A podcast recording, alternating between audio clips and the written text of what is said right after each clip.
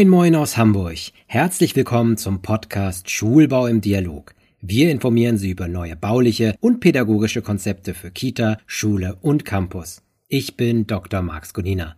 Zur Schulbaumesse Hamburg findet am 19. und 20. September die Preisverleihung des Schulbauwettbewerbs statt. Studierende aus Architektur und Pädagogik präsentieren ihre Bildungsbauten und eine Jury prämiert sie. Das Preisgeld ist mit 2000 Euro dotiert. In der Jury ist auch Daniel Kinz, Architekt und Partner im Büro Gößler Kinz Kerper, Schippmann Architekten sowie Dozent bei der Hafen City Universität in Hamburg. Er spricht im Podcast-Interview über den Wettbewerb.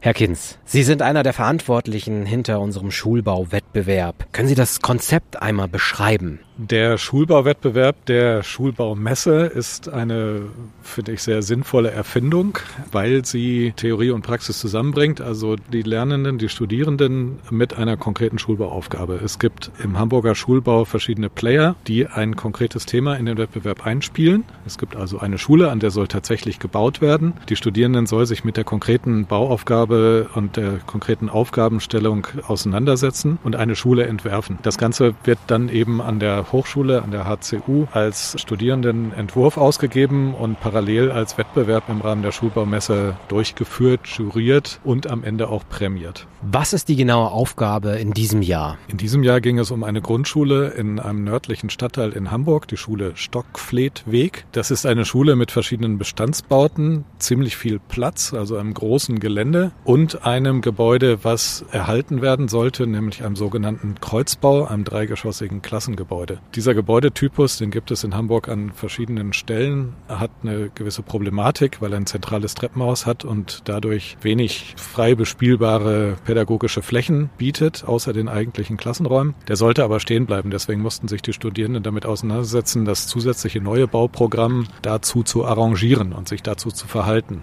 diesem Gebäude vielleicht auch ein bisschen zu helfen. Die Teams bestehen aus Studierenden der Pädagogik und aus der Architektur. Das heißt also, der Universität Hamburg ist dabei und die HCU. Was passiert zwischen den Studierenden dann, wenn solche Teams entstehen? Ja, das geht los mit dem, was wir Matchmaking genannt haben, weil die Studierenden haben sich vorher auch nicht gesehen und gekannt. Die müssen sich also so ein bisschen beschnuppern und dann erstmal gucken, wer da wohl wie zusammenpasst. Bei den meisten hat das sehr gut geklappt. In Einzelfällen musste man noch ein bisschen anschubsen und ein bisschen nachhelfen. Am Ende hatten sich dann die Gruppen gefunden und dann passiert das, was eben in der Realität auch passiert. Architektinnen und Pädagoginnen sollen miteinander reden, können das aber am Anfang nicht so richtig, weil sie einfach unterschiedliche Sprachen sprechen. Und im Laufe dieses Entwurfes, so wie im echten Leben, im Laufe eines Schulbauprojektes, lernt man dann miteinander zu sprechen. Das geht am Anfang ein bisschen stockend und am Ende merkt man, die haben das verstanden. Ganz interessant ist es dann bei manchen Projekten, wenn die dann am Schluss vorgestellt werden, dass manchmal die Pädagoginnen das Projekt genauso gut oder manchmal sogar noch besser erklären können als die Architektinnen. Dann hat man das Gefühl, okay, da hat es wirklich geschnackelt.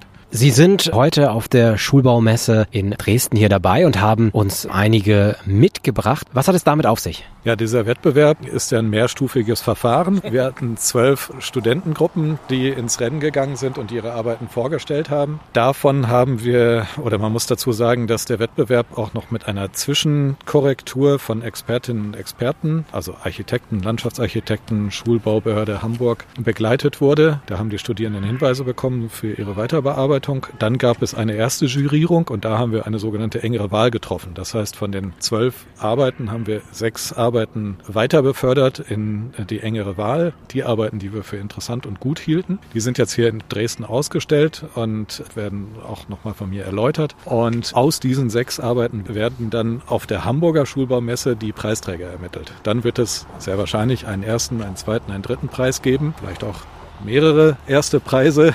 Das weiß man ja am Anfang nicht. Es wird also auch wieder eine Expertenjury sein. Ich werde dabei sein, aber eben auch viele, die den Prozess begleitet haben, aber die Arbeiten nicht so im Detail kennen und deswegen auch ein bisschen mehr mit Abstand drauf gucken und ja, dann am Ende ihr Urteil fällen.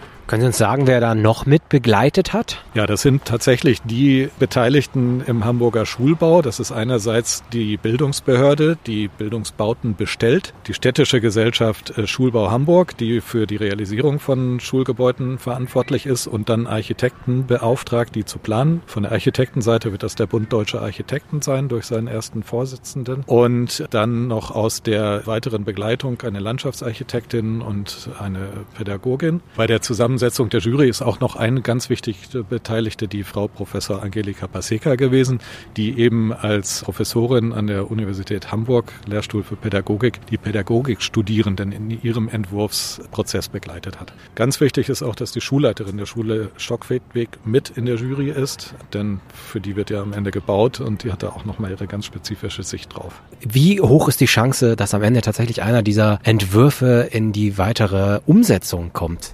Ich würde gerne sagen, recht hoch oder sehr hoch. Leider ist das in der Realität nicht so umsetzbar. Ich glaube aber, dass sich sehr viele Ideen in dem späteren tatsächlichen Projekt wiederfinden werden. Es ist im Moment so, dass schon an dieser Schule an dem tatsächlichen Projekt gearbeitet wird. Da gibt es eine Findungsphase, in der verschiedene Optionen abgeklopft werden und gerade die Schulleiterin, die diesen Wettbewerb kennt und auch die Ergebnisse kennt, hat sich die Ergebnisse schon von uns auch geben lassen, um die weiterverwenden zu können und hat schon gesagt, da finde ich ganz viele tolle Ideen, die ich vielleicht nicht in ihrer Gänze als einen Entwurf, aber Teile davon gerne in das tatsächliche Projekt weiterführen möchte und umsetzen möchte. Also insofern kann man schon hoffen, dass von der einen oder anderen Arbeit sich ein Baustein dann doch in dem tatsächlichen Projekt wiederfindet. Neben dem Preisgeld für die Studierenden ist es ja auch sicherlich eine Form von Renommee, später für die Masterarbeit oder für die Bewerbung. Ja, das ist klasse. Also das ist eine schöne Chance, sich zu zeigen. Erstens mit seiner Arbeit vor einem großen Publikum dazustehen auf der Bühne Bühne prämiert zu werden, das ist ein toller Moment. Und in der weiteren beruflichen Entwicklung ist das sicher auch sehr wertvoll. Ich kann es ja selbst sagen, wenn ich mir Lebensläufe von Bewerbern anschaue, dann spielt das sicher eine Rolle, wenn man bei so einem Wettbewerb sich schon mal auszeichnen konnte. Sie sind jetzt auf der Schulbaumesse Dresden. Jetzt einfach mal als Architekt gesprochen. Welchen Eindruck haben Sie? Die Schulbaumesse ist eine tolle Veranstaltung als Möglichkeit, in Kontakt zu treten mit anderen Beteiligten, die die gleichen Fragestellungen haben. Also für Architekten ist es natürlich interessant, auch Verwaltungen kennenzulernen, Bauherren, potenzielle Nutzerinnen, Schulleitungen. Aber ich glaube, gerade von der Nutzerseite, wenn man als Schulleitung vor der Fragestellung der Herausforderung steht, dass Schule gebaut werden soll, erweitert, umgebaut, neu gebaut werden soll, dann hat man erstmal ganz viele Fragezeichen. Und das ist hier ein Ort, wo man niedrigschwellig auch hingehen kann und zuhören kann, sich inspirieren lassen kann, ins Gespräch kommen kann, Fragen stellen kann. Herzlichen Dank, dass Sie sich Zeit genommen haben. Ganz viel Erfolg mit dem Wettbewerb. Dankeschön. Der interdisziplinäre studentische Wettbewerb Schulbau ist eine tolle Chance für Studierende, sich zu präsentieren. Er findet statt in Kooperation mit der Hafen City Universität Hamburg und der Fakultät für Erziehungswissenschaften der Universität Hamburg, dem Bund Deutscher Architektinnen und Architekten BDA Hamburg, SBH Schulbau Hamburg, Behörde für Schule und Berufsbildung Hamburg BSB und dem Kubus Medienverlag. Schulbau im Dialog ist ein Podcast des Kubus Medienverlags. Weitere Informationen zur Schulbau, internationaler Salon und Messe für den Bildungsbau und dem Schulbaumagazin finden Sie auf www.schulbau-messe.de. Unseren Podcast können Sie auf unserer Webseite hören und überall dort, wo es Podcasts gibt. Abonnieren Sie uns gerne darüber. Wenn Ihnen der Podcast gefallen hat, empfehlen Sie uns doch weiter und bewerten Sie uns auf Spotify oder iTunes. Schreiben Sie uns, wenn Sie Fragen, Kritik oder Vorschläge haben. Wir freuen uns über E-Mails an podcast.kubusmedien.de. Bis zur nächsten Folge. Ihr Dr. Marx Gunina. Bis bald.